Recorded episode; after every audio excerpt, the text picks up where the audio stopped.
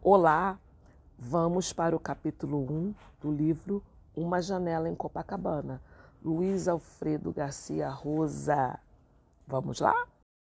Capítulo 1 Livro Uma Janela em Copacabana, Luiz Alfredo Garcia Rosa. Final de tarde e o relógio digital da esquina marcava a temperatura de 38 graus Pouca diferença fazia se era dia ou noite. Dentro do carro, o calor era o mesmo. Respiravam havia horas uma mistura enjoativa de suor, restos de sanduíche e a fumaça dos ônibus. De nada adiantava fazer o carro andar mais rápido ou mais devagar. O ar que entrava pela janela em plena hora do rush não alterava a mistura não alterava a mistura dos cheiros e não abrandava o calor. A farda úmida de um suor colava ao corpo com a pele fria de um réptil.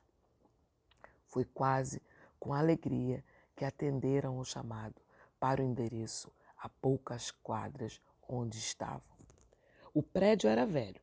A galeria que dava acesso aos elevadores tivera lojas, suas lojas originais divididas em pequenos boxes, onde homens e mulheres mal cuidados vendiam miudezas e ofereciam serviços de bombeiro, gasistas, eletricistas, manicure, costureira, cartomante. Apesar de situado em um ponto de movimento na Avenida Copacabana, os boxes atendiam quase que unicamente a demanda dos moradores mais de 100 apartamentos do próprio prédio. Dos quatro elevadores, apenas dois funcionavam e a minuteria estava quebrada ou desligada. Parava o elevador no décimo andar e desceram um lance de escada. Não queriam ser surpreendidos, não sabiam exatamente contra o que estavam se precavendo, mas havia aprendido a ser prudentes em ocasiões como aquela. O que ia na frente do avançou lentamente pelo corredor escuro, olhar fixo no rosto de luz que cruzavam o chão. De frente da porta dos 910, uma das mãos segurava a arma apontada para o teto enquanto a outra deslizava, guiando os passos. Um som de voz saía pela porta entreaberta do apartamento com uma dezena de metros adiante delas, mas a respiração do colega logo atrás não o deixava ouvir claramente. A mensagem recebida pelo rádio do carro falava em morte por arma de fogo. Pensou em que, como aquelas palavras se aplicavam tudo no seu dia a dia.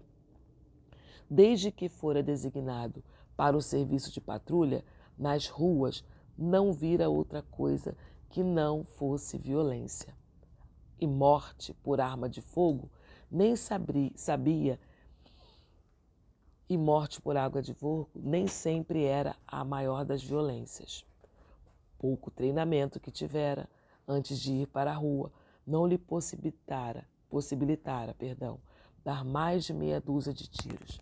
A economia de munição, diziam, mas incluía que o que chamavam a preparação psicológica.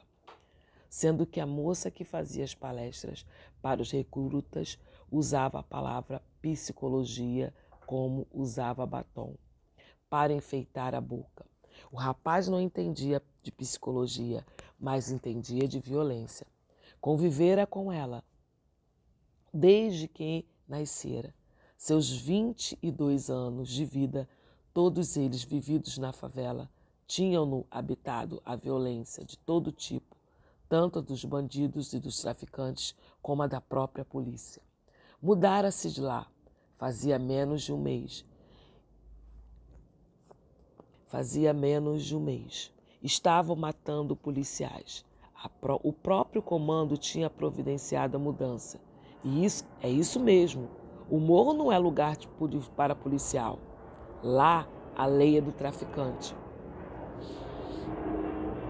Depois, depois vem a lei de Deus. Estava agora a um metro da porta e podia ouvir a voz rouca de um homem, sempre o mesmo tom, como uma criança recitando a lição para a professora.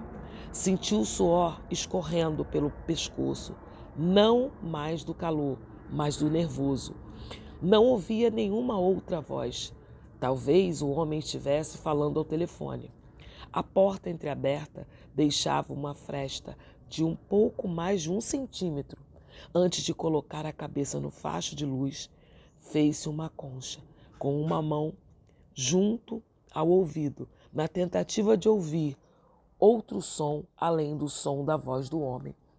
No escuro corredor, esticou o braço para trás, mantendo o parceiro afastado. A respiração dele atrapalhava. Arriscou um rápido olhar. A fresta era mínima e abrangia o ângulo menor da sala. Na primeira tentativa para ver um pedaço de parede, a ponta de uma mesinha que lhe apareceu um velho sentado numa cadeira de rodas. Esperou alguns segundos e deu mais uma olhada. E o velho continuava a falar. Era, de fato, uma cadeira de rodas. E ele não falava ao telefone, mas com alguém sentado à sua frente fora do campo de visão. Fez sinal para o, fez, fez sinal para o parceiro e empurrou levemente a porta, torcendo para ela não ranger. Aos poucos, os poucos centímetros permitiram uma visão mais ampla do interior. Agora dava para ver o velho inteiro, a cadeira de rodas, mas não dava para ver a outra pessoa com quem ele falava.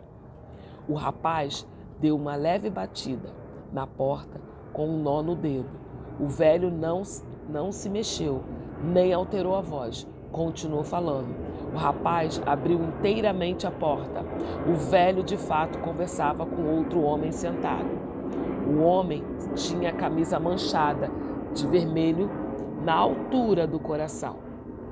Bom, hoje fizemos a leitura da página 11, capítulo 1, página 11, até a página 13.